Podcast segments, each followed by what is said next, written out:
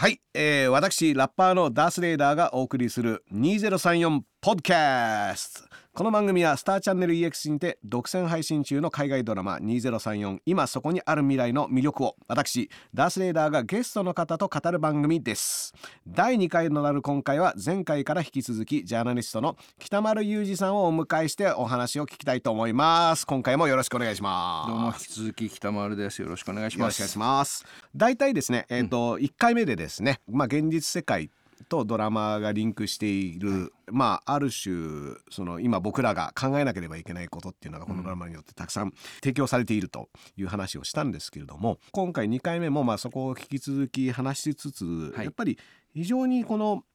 愛というもの愛の形はいっていうのがこのドラマの、まあ、テーマとして、えー、とすごく大事だなと思っていて、で1回目ででもですねその権威主義家父長主義的なものはい。がまあ力を失っていく中のバックラッシュ、うん。まあそういったあの背景があるって話はしたんですけども、このライオンズ家、はい。えーそもそもおばあちゃんのミリエルがいて、うん。そしてこの兄弟たちの父親はい。これは生きているんですけども、うん。で母親も亡くなっていてでこの父親が全く不在で、はい。まあその本人が登場しないまま途中で死んでしまうんですけども、はい。この父親的なもの はい。の存在の描き方、ででこの父親がどうも話を聞いていると不倫して出てってその新しい奥さんと,、はい。えー、と子供を作ってこれがまたあの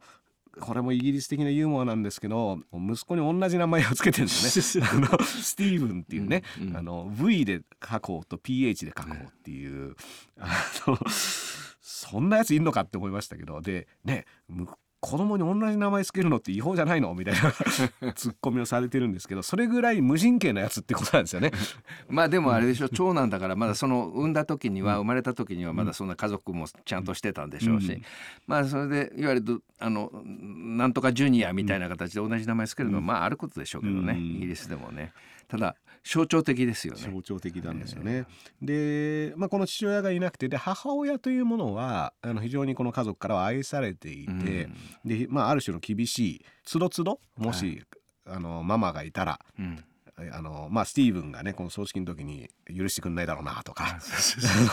言っていたり、まあ、非常に実はこの祖母ミュリエル的な気質を実は非常に継いだそ存在であって、はい。でただこの母親が亡くなっているっていうのもある種その亡くなった事情っていうのはよくわからないんですが、この父親がいなくなった後うん。非常にある種の失意というか、うん。まあ、厳しい環境に家族が置かれたんだろうなっていうのも想像できる作りになっていて、そういった意味ではこの「ライオンズ家」っていうのはある種バラバラになりかけているのを、うん。まあ1回目のお話したように個々のうん。そのメンバーが努力して家族であろうとするっていう動機があったからうん。なんとか保てているっていう作りになってるんですけどやっぱこの父親不在っていうのはうん。非常にキーですよね。うん。その父親不在というか、まあどうでもいい存在として、でも母親の欠落はいつもこう意識さ、していると、うん。その欠落感うん。喪失感でそういうものに対するその求めをね、うん。やっぱりどっかにみんな抱えていて、そしてそれ自体がやっぱり女性性であるとか、僕ね最近ね男性性とか女性性とかっていうのやめようと思ってて、たまたま男性性っていうんだけどあれ結局はテストステロンのうん。影響によっているんだんで、テストステロン性と呼ぼうかなと思ってるんですけどね、もう本当にそのテストステロンのその働きによって、うん。いわゆる権威主義であるとかプーチン的なものが出てくるわけなんで。うんでそういうものを今だんだんだんだんやっぱり人間そのテストステロうん。ン値が低くなってるんですよ男たちも。うんうん。この時代になって、で女性たちは女性たちで社会進出することによってやっぱり競争社会なのでやっぱりそのテストステロンが増えているというような傾向があった時に男はもっと優しくなっているし、女はもう少しこうリーダーシップを司るようになってきた、うん。その中でじゃあ一体どんな未来が個人としてね、その中でどういう未来があるのかどういう愛があるのか、うん。本当にね思うんだけどアメリカしか僕は知らないですけれども、うん。長くいたのはねアメリカしかないので今のアメリカの若いその結婚カップルってうん。あの男も女も本当に同等っぽいんですよ。うんでもまあニューヨークだったからかもしれないけれども、いわゆる男がえばってるなんっていうカップルほとんどいないんです。そうですあのニューヨーク最近のあの映画、まあいろんな映画があるんですけどもその若いカップルあるいは黒人のカップルとかね、はいはい。非常にお互いに柔らかいですよね。バランス的にも。はい。で別にどっちが何かをやるっていう役割ではなくて、うんまあ別に料理もその時間が空いてたりする先に家帰ってる方が作ってたりとか、はいはい。で別に両方とも仕事はしてて。まあ、両方とも仕事してるっていうのはあるでしょうね、やっぱりね都会生活でニューヨークだとかね、うん。うん。とにかく本当にねそれだから映画の中で理想的に描かれてるっていうよりも、映画はやっぱり現実を反映してないとやっぱりそばを向かれるところがあるので、うん。絶対にそうなんですよ。普通のカップルも、うん。男も女もないんだよね。なんかうんうん性差がだんだんなくなってきてでも日本社会もやっぱり今若い男の高校生とか見てると、男の子優しいですよね結構。でだんだんそうなってきてるんだけども社会自体はそうじゃない。まだだから設計が間に合ってないですよね。席が間に合ってない、うん。そうそう。プラットフォームができてない、うん。でそういう中で見た時にこれイギリスの話だよね外国の話だよねっていうふうに捉えるのか、うん。それともやっぱりある一つの未来の形としてこの家族を見ていくのかによってちょっと見方が全然変わってくるんじゃないかなと思いますね。まあね日本の社会って基本的に70代80代の主に男性がいまだに最終的な反抗しのね、うん。あの立場に立ってたりするっていうのが、まああのこれがいつまで続くのかっていうのはあるんですけども同時にでもこのイギリス社会っていうのもあのライオンズ家が住んでいるところやっぱり暮らしやすい社会では全然なくて、うん。でそれぞれにそのストラグルをしているっていう中でで特に実はシステムの方ははいやっぱ本当にイギリスのシステムはもう破綻していて、はい。でこのドラマの中で次々と、はい。もうそれこそ銀行も潰れるし、でビビアン・ルックが台頭して、いわゆる保守党労働党がうん。もうほぼ議会の中で同数になってしまったため、少数党のビビアン・ルックの四つ星党っていうのがうん。キャスティングボードに握ってしまう。うん、っていうある種のその民主主義の欠点が欠点がね露出してくんだようん。ね。でこれも要は民主主義的にその投票してでその多数が与党になってみたいな話の設計がうん。実は労働党と保守党の議席数が多いにもかかわらず、うんビビアン・ルックに結局決定権一番少数党のビビアン・ルック私にカムトリーってね。私のとこいで、うん。私がその決定権をあ最後の1票最後の2票を持ってるんだっていう話だすもんね。ごいね。分かりやすくその議会制民主主義の穴をこうセリフで言っていて、で私は保守党にも味方しない。うん。労働党にも味方しない、うん。カムトミーっつって私が決めるっていう。私が決める。でそうするともうある種の議会制民主主義が崩壊しちゃってでこれがあの水の議会みたいなもう何も決まらない議会っていうふうにこのドラマの中でも描かれててこれで政治がもうある種うん。死んでしまっていて、うん。で経済も金融危機でうん。経済も破綻していてでブレグジットで EU から出たはいいけど、はその一方ヨーロッパでは何が起こってるかというとそのウクライナ危機もあってでイタリアの政府がぶっ倒れてでスペインでははい。極左政権が逆にね。極左政権がある種のクーデターを起こして政権を取るんだけども。ある種の極左なんだけどこれはビクターがセリフで言っててうん。いやこれはリベラル政権だったんじゃないのこれって言ったら、いやどっちも行き過ぎると結局同じところにたどり着くんだよっていう話をしてて、で結局排外主義的になってしまうと。である種のそのでそこで難民ビジネスがね、うん。イカ様が横行して賄賂が横行して、うんっていうこれでイギリスの方も実はその移民難民が大量に来るのをある種もうそのあうんキャンプ化してね。キャンプ化してでまあこれはダニエルがある種そこに勤めているわけだけど、そう福祉職員みたいな形でね、うん。でも実はこれ民間の会社ではい。難民局っていうのを民間があの運営しているんだけどいつの間にかその取締役にビビアン・ルックが入ってて。ちゃんとがっぽり儲けるビジネスだうんでもビジネスとして。その難民ビジネスを民間民営化してこれも新自由主義ですよねだから本当今北村さんが言ったように政府はもうどんどん何もやらなくなるから。サッチャーの時代からね、今の大阪がそうですよあのうん。コロナでみんな結局民間に委託しちゃって、業務委託して、うん。その守秘義務も何もなくなって、うん。その名簿を作るやつだって民間の業者が買って、うん。契約書もないっていう、うん。全くそういうことが実は日本でも起きてるんですよね。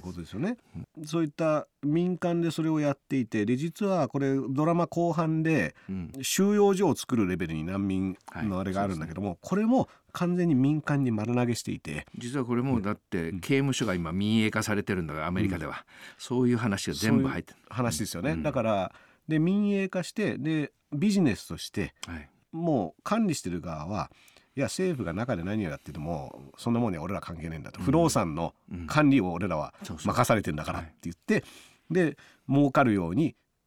でまあこの最後にその収容所ビジネスをやっているスティーブの同級生っていうのが、うん、あのある種もう最後の拡張性のクズ野郎の、を全部体現したような キャラクターが出てきて、これこのノリがもう、ドラマを見ているから余計なんですけど、うわこのノリきついなっていう、でも実はあのみんなで「イエーイ俺らが全部決めてやったぜ!」とか「俺らに任せろ!」っていうあのノリっていうのがもともと前提としていろんなところにあるよねっていうのがテストストロンですよそれ本当に、うん、そのノリは、ね、あれが濃厚に出てる人たちっていうのが、うん、濃厚に出てる、うん、でスティーブンはライオンズ家の中ではある種その最も体現してたのがあん中に放り込まれると一番弱い。一番弱いことになっているっていうのもちょっとその対比としては面白かったんですけども、でも要は政府は完全に崩壊してこれもセリフの中でも出てくるんですけどもう政権取るとも思ってなかったから、うん、これは非常にねあのアメリカの4年間のう。ん、あのそのまんまなんですけど、まさか勝つと思ってなかったからやり方が分かんないから、うん、全部丸投げして、でも儲けようと思ってる民間からしてみたらチャンスでだってあいつら何やってるかも分かんないんだから、今のうちに稼ごうぜっていう人たちが群がって、ビジネスをやっていると。まさに本当に縮図というか、如実に現在社会を描いてますよね、それね。でね結局民主政治民主制度デモクラシーって実は主義でも何でもなくて制度なんですよね、うん、民主制デモクラシー、うん、その制度自体が機能しないというのは往々にしてあり得ることなんだけれども、うん、じゃあ民主制のその思想的な背景って何かって言ったら個々の人間を大切にしなくちゃいけない、個々の人間が主権者である。個々の人間が主体であるということなんですよね。それに対して先ほどからあの第1回にも言いましたけども権威主義対民主主義というんじゃなくて、権威主義ってやっぱり個なんですよね、うん、でそれがこのドラマの核になっているということ、うん、そして民主制度が機能しない時に立ち上がらざるを得ないのが一番弱い人たち、もしくは一番迫害される人たち、それが例えば難民であったり難民を助ける難民に恋人のいるダニエルだったり、それから障害を持っている人だったりそれが人権活動家だったり、それからもう一つ新しいいわゆる今の Z 世代の象徴みたいな形でベタニーというトランスヒューマンが出てくる。で新しい世代のその若者たちがそれをテクノロジーとして下支えするみたいなね、うん、そういうような構図が分かると面白いなと思いますね。あのでここに今いろいろなキャラクターが出てきてるんですけども、はい、まあ、さっきその父親不在っていう話から引き付けて言うと、うんうん、ロージーというね、はい、1回目でもねある種のその大衆的な存在を、はい、あの体現しているキャラクターで、でも障害を持っていて、で最終的にあの3人目の子供が最最終話で生まれるんですけど、はい、子供が3人いてそれぞれ父親が違う上に父親は全くもうほったらかしで、うん、出てこない。出てこないね。一人も登場しない、うん、まあ最後のその最後のパートナーだけが、はい、そうそうそう。あのあのパートナーもいいですよね、うん、なんか軽くて。これ 彼もいわゆる北村さんがさっき言ったようなその今のカップル。そうですよね。権威主義じゃないもんね。権威主義じゃなくて、ね、楽しくてそうそうそう。楽しくて愉快で、まあ軽くてで別にバランシング的にはもうお互いで2人でやっていこうよっていうキャラクターですよね。子なんですよね。子ですよね。子としてどうやって社会と付き合おうかっていう、うん、で子としてお互いに付き合っている、うん、男とか女とかっていうんじゃなくて、うん、あれなんだよね。同性婚とかさ、それから今の選択的夫婦別姓にしてもさ、結局何かっていうと男と男が結婚するんでも女と女が結婚するんでもなくて、男と女が結婚するんでもなくて愛し愛されている者同士が結婚するっていう話だと思えば、もっと簡単な話で、そしてまたその夫婦の中での話はその夫婦の中で決めていいじゃないかってベッドの中には入ってこないっていうのは何か、これとてもあの法は寝室の中に入ってこないっていうのはとても象徴的な意味であって、これ何かこの2人が例えば生命をな自分の名字を変えたいと思ったら変えればいいだけの話でそれは他者他人がどうのこうのお前はこうすべきだって決める問題ではないだろうっていうのがいわゆる権威主義とは対極にあるその個の問題個主義、うん、うん、個人主義って言ったらまたなんかもう過去のいろんな意味がくっついてくるけど、個主義みたいなところで考えていかないとダメだってこともこのドラマの中で示されているんだと思うんですよね。でそれを結局テクノロジーが支えていくという、そういうふうな未来。ただね見ているとわかるけれどもその子はね簡単に潰されるんですよ。絶対権威主義の方が強いし絶対権威主義の方が効率的だし、うん。中国が香港を潰すのはあっという間だったじゃないですか。でその時に必ず女性たちがまず抑圧されて、それからその向こうにその性的少数者たちがいて、それから身体的な障害を持っている人たちがいて、それから人種的なあのマイノリティがいるっていうのはねもう構図としてもう歴史がずっと繰り返していることなんですよね。でもなおかつ今でもやはりその権威主義に対抗するためには、一人一人の一つ一つの子が立ち上がって何かをしなくちゃいけない、そしてまたその子が子としてお互いに連帯し合う手をつなぎ合う、でそれはその思想とかなんとかじゃなくて人間として生きるためにはどうすればいいかっていう形でつなぎ合う、手をつなぎ合う。それはまあ愛だとか友情だとかっていう話になってくるし、1回目で話したように家族であり続ける。これ友人であり続ける努力と一緒であり、仲間であり続ける努力というものと一緒なんだと思うんですよね。そういうところで対峙していくしかないでもそれはものすごく弱くて、ものすごく細い未来への道なんだっていうことは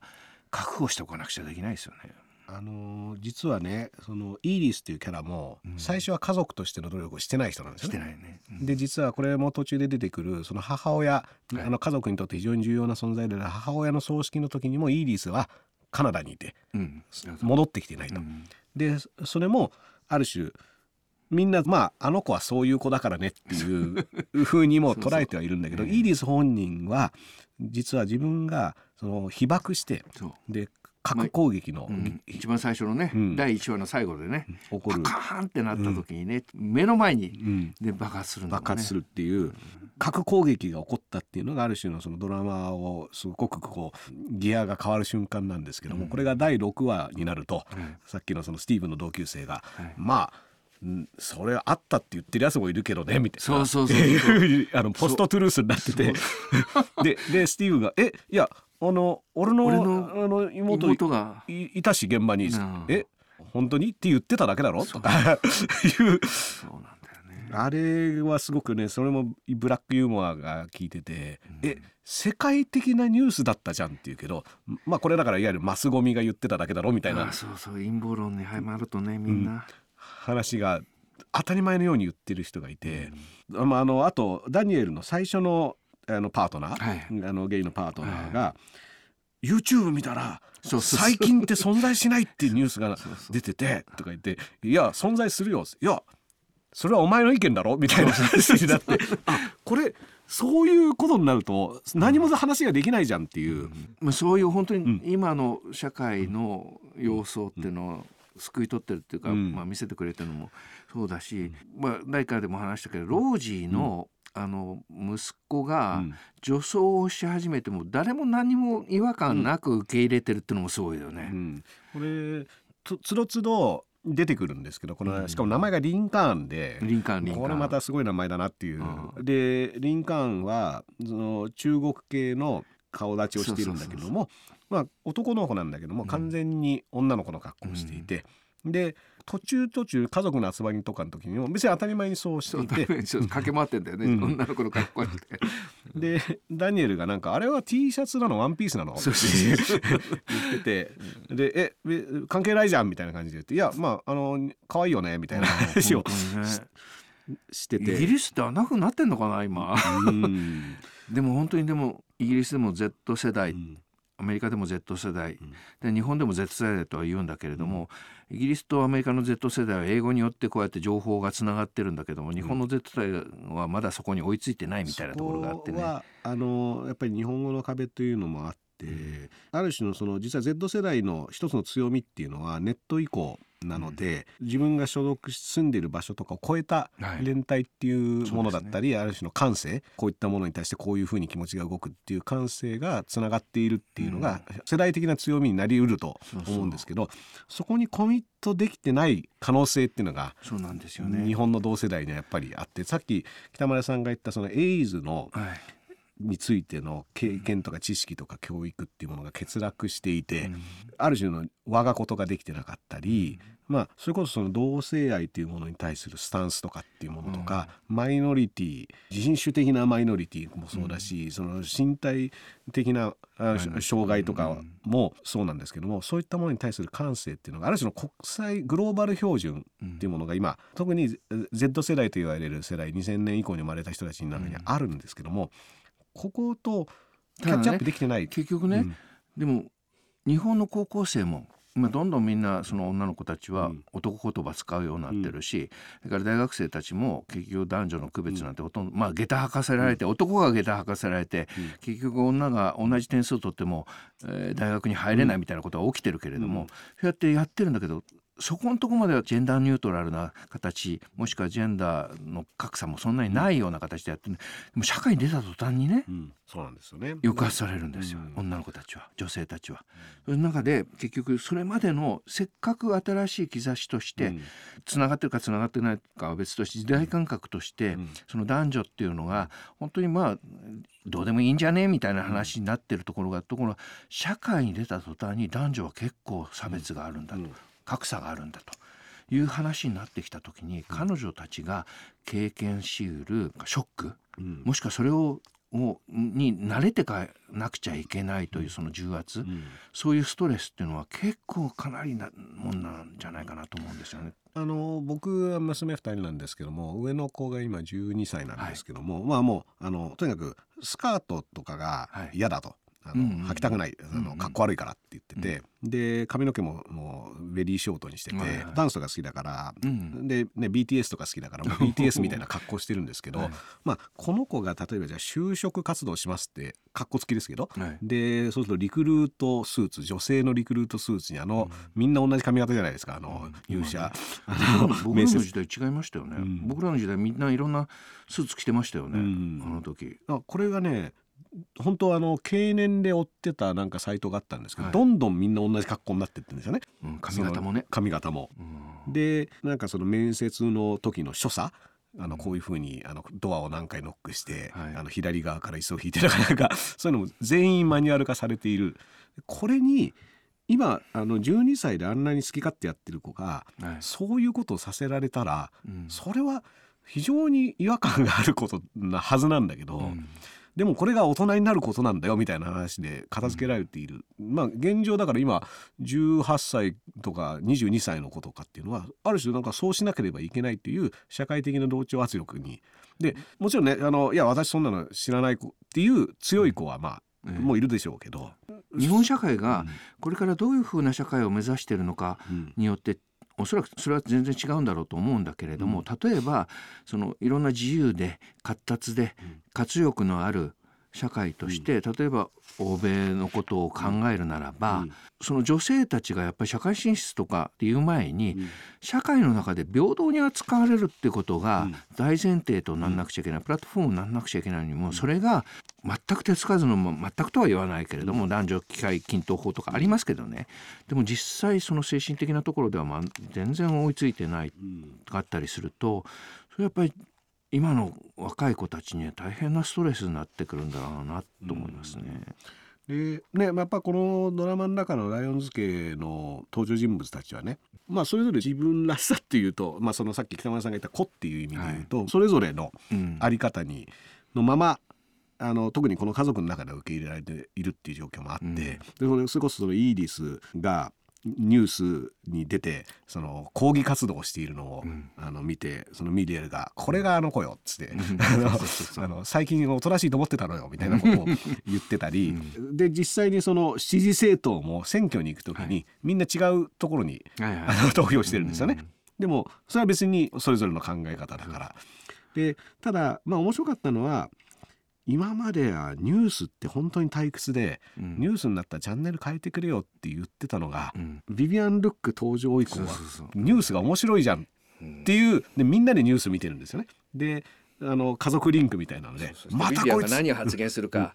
また面白いこと言うんじゃないか、過激なこと言うんじゃないか固唾を飲んで待ってんだよね、みんなね。ダニエルが、まあ、非常にリベラルだから、はい、毎回ダニエルがほらこれまたダニエルがきっと怒るぞみたいなことを言ってででダニエルが「ああ」っつって言ってでビビアン・ルックが僕あの象徴的だったのが IQ で投票権を決めようっていう70以下は。投票権なし。なし。にしようって。言って、でダニエルが「何言ってんだこいつ」って言ったらでビビアン・ルック本人が「あなたたちが今まで言ってたでしょ」そのバカは投票するな。あなたたちが言ってきたでしょっていう意種返しをしてくるんですよね。でこれもある種そのエリート的なリベラルの人がある種の大衆は愚民であるとか、うん、あの間違ったことをしてしまう。っていうことを言いがちだったのに対して、はい、まあ、ビビアン・ルックがじゃあそうしようよっていうことを提案してあがやってることやってるだけよみたいな話になって。っていうのもこれビビアン・ルック本人が、うん、あの実際にドラマに登場してくるのは後半の方なんですけども、うん、ニュースでずっと出てくるたびにその家族でそれを見て、うん、ああだこと言ってるんですよね。ででも結構そこは実は考え方が違くても、ライオンズ系はある種それは受け入れていてでロージーがビビアン・ルックを普通に応援してて、うん、であんなのに投票すんなよって言ってて、うん、しないわよみたいなことを 言いながらしてるっていうのもみんな多分分かってるっていう、うん、作りとかがあってまあだからすごくねでもこういう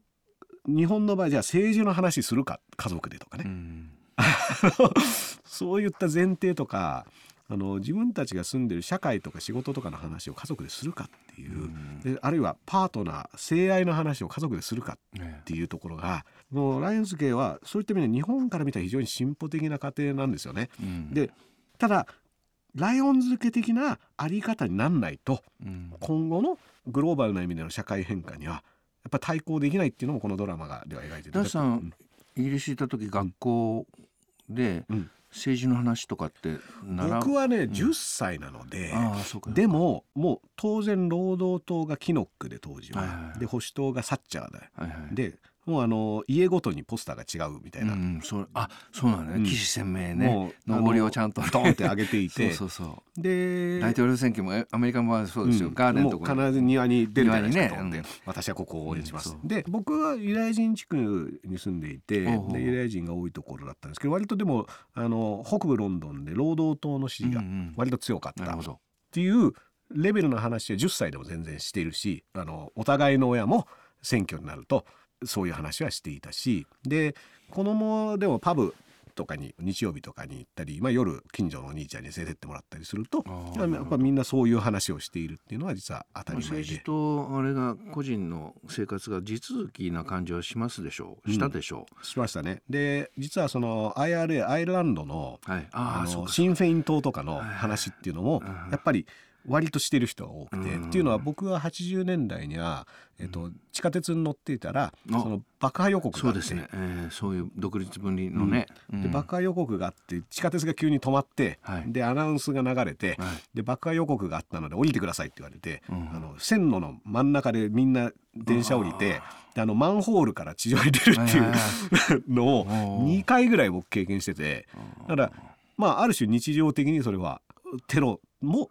あったしで、ね、そうするとじゃ子供にこれはあの説明はちゃんとするし、うん、でこういったことでこういう主張をしている人たちがいて、うん、あそうなんだみたいな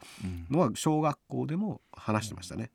だからそそういったところは僕は今まさに今そこにあるイギリスの状況自体はリアルには分からないですけど、うん、でも80年代からそれはあって、で多分その風土っていうのは変わってないと思いますね、うん、だからアメリカも結局小学校の時から中学校の時から高校の時から、もう現実の政治例えば、まあ、4年ごとに大統領選挙があって、その中間には中間選挙、まあ、今年そうですけれども、まあ、会員が全部入れ替わって2年ごとに会員議員が入れ替わるんでね、まあ、上院は3分の1ずつ入れ替わる。もうこれいつも言ってることなんだけれどもアメリカの場合は本当学校で模擬選挙やったり、うん、それから自分でディベートとして自分が例えば民主党共和党どっちの支持関係なしに、うん。今日は君は共和党の立場に立って、うん、今日は民主党の立場に立ってその政策彼らの言ってることを論じなさいっていうことを、まあ、ある程度の学校だとやるわけですよね、うん、そういうこと、うん、でもそういうふうにやりながら今の Z 世代はだからトランプが大統領になった時にはそれからブラック・ライブズ・マターの時にやっぱり街に繰り出して、うん、通りに繰り出してやっぱり旗振ってるんですよ。うん、そこには本当にそのまあ黒人だけじゃなくていわゆる白人だとかラティーノだとか、うん、それから中国系アジア系、まあ、日本人の若い子たちもいたりなんかする日系人のね、日本人の若い子たちもいたりするんだけれどもそういうふうなことと政治と地続きでやっているところが日本だと例えば衆議院選挙参議院選挙があるということを学校の授業だったら教育委員会から怒られるんですよね、生々しい政治の話はしちゃいけない、うん、どっちかに偏ってはいけない。偏ってはいけないって言って意見表明するってことは偏るも偏らないも立場ですからね、そういうものを例えば日本で教育したことがないです。そのまま18歳になったら「はい投票権、選挙権ですよ」ポッと出されたらそれはテレビに露出の多い自民党が勝つに決まってますよね、みんな。でこの間大学生たちと話していて、ぱり正解を求めるんですって、うん、例えば聞かれた時に、いろんなその自分の立場であるとか考えであるとかじゃなくて何が正解かっていうことを答えようとするから喋、れなくなるっていうんですよ。でそこで迷うこと、それから自分でその道筋をたどりながらブツブツと喋り続けることっていうのができなくて、いつも正解を求めてしまう。まあ、あの間違えること良くないことという教育っていうのが、まあ、それこそテスト回答の答案の書き方一つとってもそうなんですけども僕なんかすごくびっくりしたのは小学校のうちの子供がテストを受けてきたらなんか漢字でバッテンつけられたけどそれはなぜかっていうとまだ習ってない漢字だからっていう理由でバッテンをつけられてて。いやあのえでもこの漢字はだって使うよね。私本読んでるから知ってたんだけどまだ習ってないからダメって言われたとか言って。でこんなことやってたらそれはあの間違えるっていうことのプレッシャーとかが間違えるっていうことに対しての間違った認識が植え付けられている。で間違えるっていうこと自体は全くそれは当たり前に起こることだし、うん、で考えて間違えてそれでは何で間違えたのかっていうことを考えるっていうことが一つの教育なんですけど正解を答案に書くっていうこと以外はダメなことっていうふうにそうなんだよね、うん、そうするとさ彼らがこれから出ていこうとするグローバリズムのねグローバライゼーションのこの世界の中でイギリス人ともしくはアメリカ人ともしくはスペイン人と中南米とかアジアの人たちと話をしなくちゃいけない時に話せないでしょ。正解 正解なんかないんだから。例えばビジネスの中で正解っていうのは何か一つソリューションがあるかもしれない、そのソリューションに向けてたどり着くまでにでも5つぐらいのソリューションがあって、それを全部出し合わなくちゃいけない時に、やっぱり勝てないですよ。いや勝つか、うん、負けるかしたら別に勝たなくても負けてもいいんだけれどもそういう問題ではなくてその人たちと対等に付き合うためにはやっぱり正解じゃないことをぐるぐる考えながらさ、で一番いい会正しいっていうんじゃなくて良いそのお互いに一緒に生きていくためにはどうすればいいのかっていうその答えを探し出さなくちゃいけないですよね。でもそれが日本のこの社会だから例えばその小学校だけだったらいいんですよ。その地域だけの話だったら別にそれでもいいですよ。でもそうじゃなくてどんどんどんどん世界に広がってるんだとすれば、その答えというのはやっぱり世界に通用するものじゃなくちゃいけない。漢字習ってないからダメよっつったら、習ってないことを言っちゃいけないのかって話になってくるでしょ。でもそれはねでもそういう教育やってればね日本国力落ちるのは当然だと思うな。でねあの一つの正解しかないコミュニティっていうのが、はある種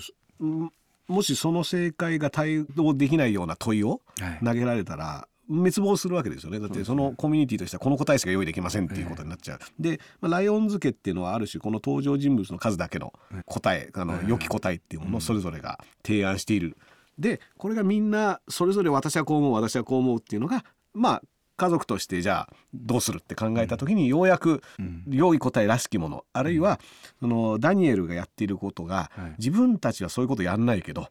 そこまでやんないけどでもダニエルがやるんだったらサポートするっていうあのそれは自分にとっての正解ではない。ダニエルがやっているあのビクターに対してやっていることは自分はそこまでやんないけどでもダニエルがやろうとしているんだったらそれはサポートするよっていう寄り添い方もできるわけじゃないですか。でこれが一つの正解。でスティーブンはある種一つの正解的な人でもあるんですけど。そうですね。そうそう、それで結局ねダニエルが死んじゃったのは誰のせいだってことを考えちゃったりするんだよね、ここが僕ねすごくこのドラマの中でのそこのスティーブンの心の動きっていうのは大事だと思っていて、うん。スティーブンは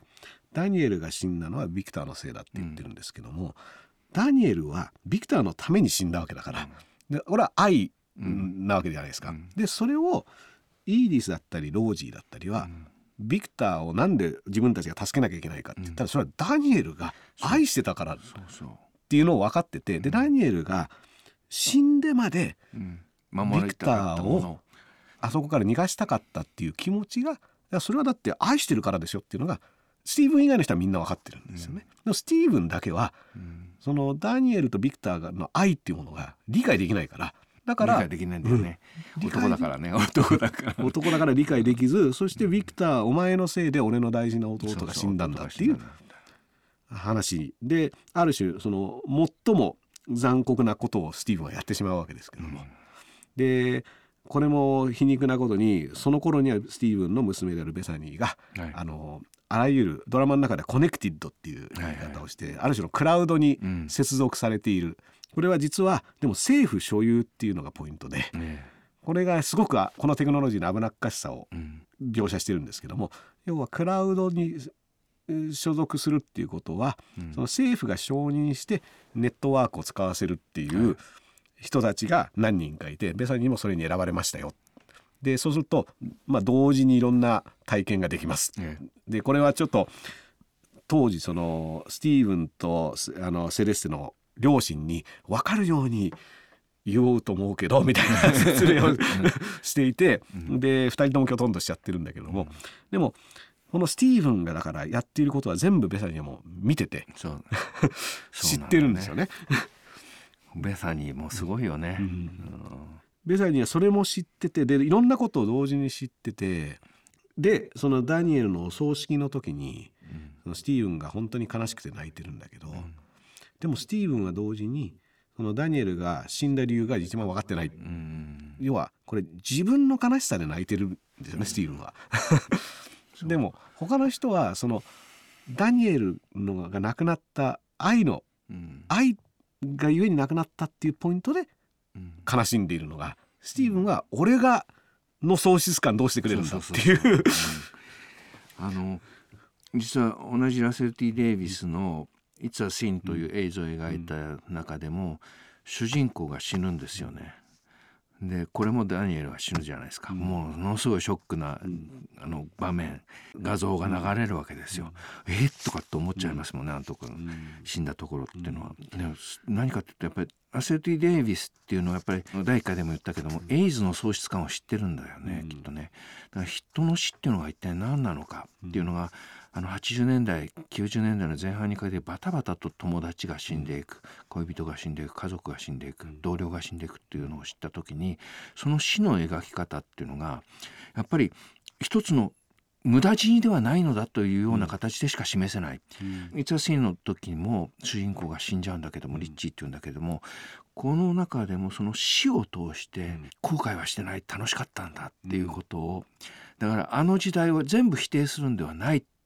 ただたまたまエイズというものがあったんだという形で記憶に残させようとするんですよね。このあの Years and Years の場合はじゃあダニエルの死っていうのが何なのかってやっぱりダースさんがおっしゃったようにこれ愛のうん。刻印なんですよね。でこれを pay forward していくわけ。うん。だから愛を次々と渡していって、ビクターに対するうん。その思いが家族として、うん。その女性たちがね、うん。妹姉たちがうん。それを継いでいくというのがね、ものすごいこう対照的な描かれ方として、やっぱり愛の刻印なんだろうなと思いましたね。このドラマの中の死っていうのが象徴的な死が2つ出てくるんですけど、はい。まあ、ダニエルが死んだことは今言った愛の刻印家族にそのダニエルっていうのは愛を体現して、愛のために利他的に、自分が死んででも愛する人を助けるっていう、うん。実践をした人、うん。で愛のために死んだ人、うんでもう一人父親が死んでいて、はい。で父親はみ 水にまあこれもちょっとその後にまたあのイーディスが水に溶け込むっていうのでつながるんですけど、うん。あーなるほどね。父親はあの水槽って言ってうん。水にあの溶かしてうん。で捨てちゃうっていう。う、ん。捨てちゃう。でこれがなんかあのイーリスが飲むんですよね、そう。飲むんですよ塩屋を。うん。そのええとかっつって。言って酸っぱいとか言って言って。で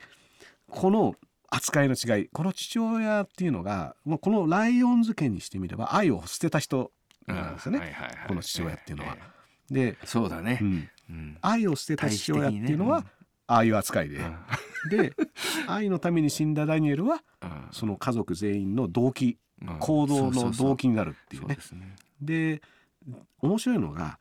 みんなダニエルだったらどうするだろうっていうことを考はいえるんですよね。そうだね。うん。でそしたらビクターは助けるでしょ、うん。こんな状態。でダニエルだったらでもスティーブンだけはうん。ダニエルだったらどうするかっていう考え方が実はできない。自分にとってのそうそうそう。冷蔵庫で飲み物を飲んでたダニエルみたいな自分にとっての思い出だけ。うん。だからじ相手の立場に立って考えることがスティーブンだけできてないっていう、共感性がない。うん、っていうのも明確に描かれていて、これラセル・ティ・デイビスのこの脚本くせ者ですよね、うん。全部そういうところにつながっていて、うん。もうなんかこう言っちゃ悪いけれどもデイビス自身が受けてきたその恨みつらみ全部ここにこう吐き出している、つまり何かと恨みつらみっていうのはその男性主義がいかに有害か、うん。権威主義っていうのがいかに人間をこう抑圧しているのかっていうことを、イギリス風のブラックジョークを交えながら、ブラックユーモアを交えながら本当にさりげなくでも辛辣に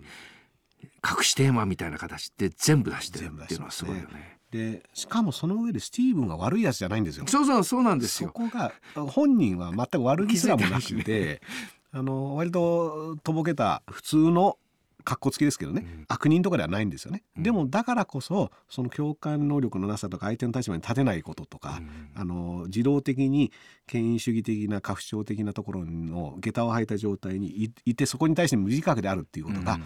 そのいかにその周りにダメージを与えるかっていう、うん。その本人の自覚がないがゆえに彼でも あのロイ・キニアっていううん。俳優さんがすごいうまいですよね。いや。素晴らしいですよね。あの情けなさもすごい出てる。あのこの間ねテレビでイミテーションゲームやってたんですよ。ベネディクト・カンバーバッチがあの、アラン・チューリンがやったやつなんですけれどもその中で、うん。ベネディクト・カンバーバッチのチューニングチューニングに尋問する刑事だったのかな？刑事かな、うん。警察官かな、うん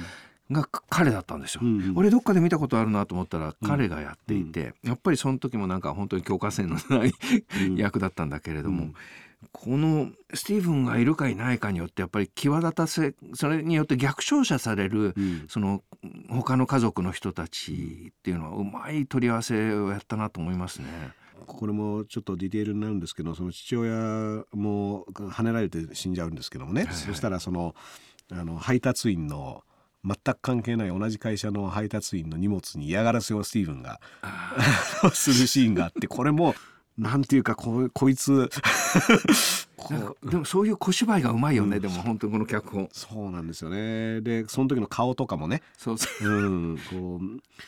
ううわーっていう。でいろいろそれそれぞれのキャラクターあるんですけど、まあ、そのダニエルは本当にはい。本当にその人のために動けるやつではい本当に優しいですよね。だからすごく見てる側も応援したくなるからこその、うん。そのダニエルの死っていうのが非常にそのドラマを見てる人にも刻印になってしまうっていうところはあるんですけども。で彼はでもやっぱりすごくそのライオンズ家っていうののある種のその柱としてねやっぱ機能していて。でこのダニエルダニエルおじさんだったらどうするっていうのを例えばあのベサニーだったり、はい。リンカーンだったりも、はい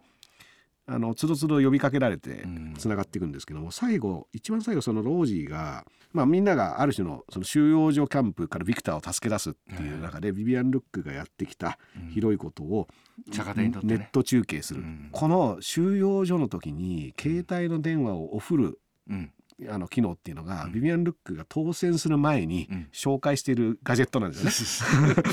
そう。これもあここで使われてるんだって回収してんだよね、うん。きちんとね。あのーねしかもそれもネットにこんなひどい動画がアップされていって、うん。スマホであなたたちの子供たちが見るんですよ許せますかっていうある種のそのポピュリスティックなうん。煽りをしてで携帯電話がこんなひどいことやってるんだっていう話を使ったのが最終的にはその難民が外部と連絡取れなくさる。そための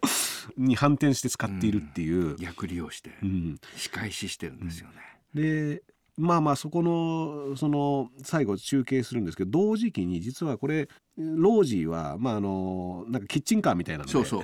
あのトラックでね。うん。うん。でこれも僕ねそのジョージーのその時のそのパートナーがいいなと思ったのはロージーが車椅子に乗ってるんだけどそれに水かけて遊ぶんですよ。であれってその例えば障害者にうん。とんでもないことをみたいな。うんことじゃないんですよねあれ。うんあれはもう一緒に遊んでるんですよね。だだから実はすごく対等にロージーのことを扱っているっていうのがでロージーはあれ喜んでるんですよね水かけられて「やめてよ!」っていう。であの感覚っていうのがすごいあの新しい最後のパートナーのその描き方としてはすごくそのナチュラルにあの少なくともいロンドンまあロンドンも階級社会だからいろいろ差別もあるし、それから民族的にも、その人種的にもね例えばパキスタンの移民だとか、うん。いろんな人たちが派遣したからもいるでしょうしそういうところはあるんだけれどもある部分では本当にそういう垣根がもう一歩先に進んじゃってて、取り払われている社会っていうのは、社会もしくはコミュニティですね、大きな社会っていうのは目が届かないけどあでも少なくとも何十人単位だとかのあるコミュニティではそういうものが本当に当たり前になっている状態っていうのはもう出来上がってる。アメリカも実はそうで、例えばこの物語これ脚本があってテレビドラマだけれどもこの何家族のコミュニケーションの仕方であるとか、それから他者との付き合い方であるとかっていうのは実は誇張でも何でもなくて、実際に実現していて、うん。普通にこの家族の中で先ほどおっしゃったようにダースさんおっしゃったように政治の話するし、セックスの話もするんですよね。でそういうところと例えば日本のドラマの描かれ方として日本のドラマってなんかみんな、まあ歌舞伎から来てるのかそのものすごいこう劇調じゃない、うんそしてまたこう言っちゃなんだけどアニメのうんいわゆるものすごいこう誇張した喋り方が、実はドラマの中にも入ってきちゃって、日本人あんな風に喋んないよなっていう。思ってしまうところはありますよね本当に。そうなんですよ。ドラマ自体がもうなんか嘘っぱちじゃないですか。てかそんな喋り方しないし、そんな風にわざわざ大げさにしないし、うん。でもそういう普通のところで政治の話してるのかどうかっていうのはそれやっぱり日本社会が黙った普通のままだとドラマ進まないんですよね、きっとね。なぜならば日本の現実社会の中で私たちは家族であんまり話もしないし、政治の話もしないセックスの話もしないし、そういうところを反映したらドラマできないんですよ。だからわざと大げさにしなくちゃいけなくなっちゃうかもしれない。ね、創作物で大げさになって実生活でほぼ何も喋ってないってバランスになっていて、でこの今そこにある未来はある種のその実生活的なコミュニケーションと創作上のコミュニケーションが地続き。になってるっていうバランスですよね。でロージーがあのシングルだからうん。彼氏を欲しいって言って、うん。であのデートに行く時に子供たちにちょっとこうウキウキしながら「ははいい。はいじゃあちょっとね、あのわ私は行ってくるけど」みたいな感じで言ってで子供二人もニヤニヤしながら「あのでもしね楽しくて私今日帰ってこなかったら」みたいな話を普通にして出かけていくんですね。でその隣に住んでる友達があのベビーシッターで来てて、うん。っていう会話を普通に家族でしててそう。でそれは僕は全然良きことだし、うん。仲がいいっていうことはそういうことだろうなというのが、ロージはやっぱすごくそこら辺を自然にやっていてはい。最もある種その登場人物の中で素直だし、うん。思ったこと全部言ってるし。うん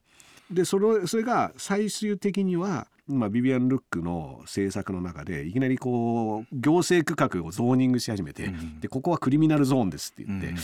突然住んでた場所が犯罪者ってね。うん。その犯罪者地域にされて、夜間で外出禁止みたいな、でこれも実はコロナ禍のある種の隔離ね中国のあれ隔離地区そうでしたよね。う。ん、門から絶対出さない出さないっていうね権威主義的なあの行政になるとあれができるっていうことですうんできるってことですよね。急に「はいじゃあここからに住んでる人はここもう商売できませんから」って言って、であれもキッチンカーで普通に商売してたら警察官が来てはい「何やってんの?」って言われて「いや普通にあの今あなたにハンバーガーを売ろうとしてるのよ」とか言ったら「いやじゃなくてここゾーンが変わったから」って言って、うんダメだっちゃうよね。で「えど何の話?」って言って「いやもうここからあの商売できなくなったよ」って言われて、で慌てて役所に行ったらうんあのもう役所が電気とか足りてなくて、うん 停電しちゃうんですよ停電しちゃう。その窓口の人が画面越しに窓口の人と喋ってて、うんそしたら停電しちゃって「えこれどうすんの?」って言ったら裏から本人が出てきて「えあんたどこ行っえなんであんた直接喋んないの?」って言ったら「あみんな怒ってるので怒るので」って言ってもうこれひどいなこの行政はっていうのが選ばれてるけどでも権威主義で特に特に任せるとそういった要は本人目の前にいるのに対面で喋ることすらしないような人たちによって「はいここは商売できません」とか「夜9時以降外出禁止です」っていうのが決められちゃうの世界ですもんね、うん。本当にね。でそこにロージーはあの急にそうなっちゃって。うん。でまあ最終話でその自分の息子のリーが帰ってこれないで、うん。外にあのね、夜間外出禁止のところで区画外で遊んでたら帰ってこれなくなっちゃってでえ私の息子なんだけどって言ったら出てった方が悪いからって言ってあのもうそれが本当にまさにあれ何コメディでも何でもなく、実際問題として起こってることなんですよね、それが。それがそのそれこそウクライナで起こるかもしれないし、それから中国で起こってることだし、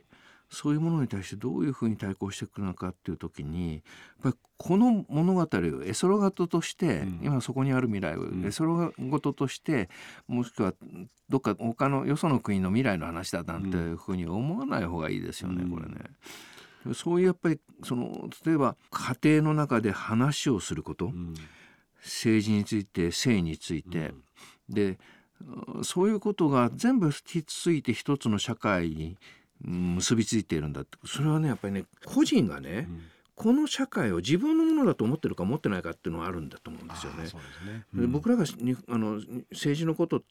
ていうのをみんななんかす政府が考えて決めてくれると思ってるんだけど、やっぱり直接民主主義みたいなことが、民主制度みたいなことがやっぱりアメリカでもイギリスでも、フランスでもドイツでも、そういうものがやっぱりこと政治こと、えーから公がつながっているっていう感覚っていうのは、ぜひこのこれはエスロごとじゃないというふうに見てほしいなと思うんですよね。民主主義って民が主になるわけじゃないですか。うん。で個が主になるっていうことに結局はなってくると思うんですけども、うん。同時にその権威主義ってきたものはもうそれはやめますっていうええ。との対立軸っていうのがあると思うんですけども、うん。日本社会の場合そもそもその個が主民が主っていう感覚をうん。持ってないうちにうん。中国的なロシア的な権威主義がうん。の方が要は効率的に統治できるみたいなうん。話になってしまうと個が主になってないうちにそういった選択肢を出されてしまうと、うん。簡単に権威主義になびいてしまう可能性が、うんもうだってもともと自分のものじゃなかったわけだから、自分のものを手放してしまうっていう喪失感すらないまま。いつの間にか権威主義的な国家。で実は日本の今の社会は実は完全に僕は権威主義的なもの、いわゆるお上万歳の考え方の人が多いわけで、でこれはその東京の入管で起こっているあのこの間名古屋の入管のウィシュマさんの件もそうだしつどつど報道されているような、この間毎日新聞が映像のスクープを出してましたけど、うん。ああいったことが起こった時にいや本当にもうあれですよね、あのブラック・ライブズ・マターの元になったん。警官が黒人のその首絞めてるのと一緒だもんね、チョーキングしてね。映像をどう受け止めたかっていう時に日本ではだってこの人たちはあの悪い人でしょ悪い人でしょとか、だって言うこと聞かないからでしょ。うん。で言うことを聞くか聞かないかっていう選択肢が個であればねうん。当然あるわけで。うん。でそこがもう認めだっていや言うこと聞いてりゃこんな目に遭わないじゃんとか。うん。っていうのはもうそのままもうすでに権威主義的な社会に生きてるっていうことなので、気づかずにある種のビビアン・ルック的な人がうん。登場するまでもなく日本は権威主義的なものになってしまっていてであとはビビアン・ルック的な人が出てしまったら最後うん。もうそれこそその加速主義的にはい。その日本社会が権威主義にもう真っ逆さまに突っ込んでいくっていうことはもう目に見えているので、うん。このドラマで学ぶべきことっていうのは実はある種その民主主義的なもうこれはこのドラマの中でも危機的なんですけど、うん。でも支えるためにはその北村さんが繰り返し言ってる子。うん。子っていうものが自分がこう考えている自分はこう選択している自分はこう生きているっていうものをうん。を持った上ででそれを尊重する、まあ、この場合は家族うん。あるいはコミュニティっていうものが作っていかないと。ある程度例えば生活が保障されたり、うん。それから最低限のあのうん食べ物があり家があったりするとあと考えないのが一番楽なことは楽な、ただ面白くないことは面白くないんだけど、でも面白いことをやるのかそれから楽なことやるのかって言った時にだんだんだんだん僕たちは面白いことをやろうとするんじゃなくて、楽なことをやろうとし始める。それでもさ、それって老化なんですよね。若い時に面白いことやるのが若い時から楽なことやろうと思ってしまう。つまり日本社会は高齢化社会っていうんだけれども実は社会全体が若者までが老化している、そして物考えないで一日日向ぼっこしてた方が楽じゃん、うん、もしくはあのなんか上の人が言ったらそれに聞いてる方が楽じゃん、うん、言うこと聞いてる方が楽じゃん、うん、聞いてないからなんか首根っこ押さえられたりするから、それやめた方がいいよ、それ正解じゃないからっていうような世の中になってきた時に日本はダメになって当然ですよね、こんな風になっちゃうと。だからその辺をもう一度その楽じゃなくて面白いことやろうよ、うん、楽しいことやろうよっていうような風にそれは教育からかもしれないしだからそういう積極的な何か活動とか、うん、運動っていうのはムーブメント、うん、動きとして私たちは動かなくちゃダメなんだっていうことをもう一回その徹底して、あの教育現場からでもいいから始めなくちゃいけないんじゃないかなって感じ、気気はしますね。まあね、あの今そこにある未来はを見ることがある種その日本社会にとっての処方箋にもなりうるっていうのがね、うん、あの非常にヒントがたくさんあると思います。はい、えー、ということで北丸さん、えー、ありがとうございました。はい、あのもうえっ、ー、と2回にわたってですね。よく話しましたね。はい。えーまあ、このお伝えしてきた海外ドラマ2034今そこにある未来はスターチャンネル EX にて全6話を独占配信中です。初回登録の場合は7日間無料となりますのでこの機会にぜひご覧ください。次回第3回目のゲストは家族社会学者の永田夏樹さんをお迎えしてでさらに本作の魅力についていろいろとお話をしていきたいと思います。ぜひドラマと合わせてお楽しみください。お送りしたのは私ラースレイダーでした。北丸さんありがとうございます。どうもありがとうございました。失礼します。